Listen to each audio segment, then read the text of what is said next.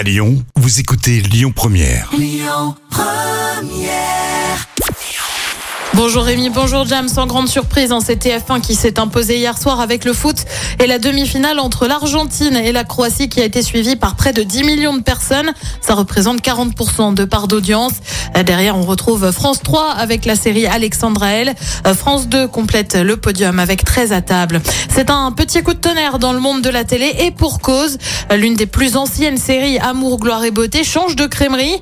Et ben oui, la série suivie par pas mal de monde hein, quand même, était jusqu'ici diffusée sur France 2. Et ben patatras, elle va passer sur TF1 l'année prochaine.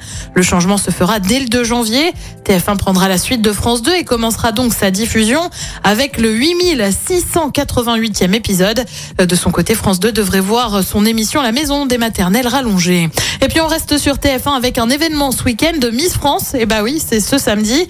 On va savoir qui succède à Diane Lair et forcément, à quelques jours de l'élection, bah on a les noms de deux invités qui se produiront sur scène. Ce n'est autre que Gims et Carla Bruni. On le rappelle, l'élection de Miss France, c'était plus de 7 millions de téléspectateurs l'année dernière. Côté programme ce soir sur TF1, je vous le donne en mille, c'est le foot avec France-Maroc, c'est à 20h.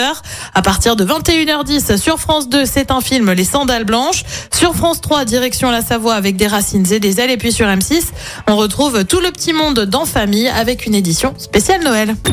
Écoutez votre radio Lyon Première en direct sur l'application Lyon Première, lyonpremière.fr et bien sûr à Lyon sur 90.2 FM et en DAB+. Lyon Première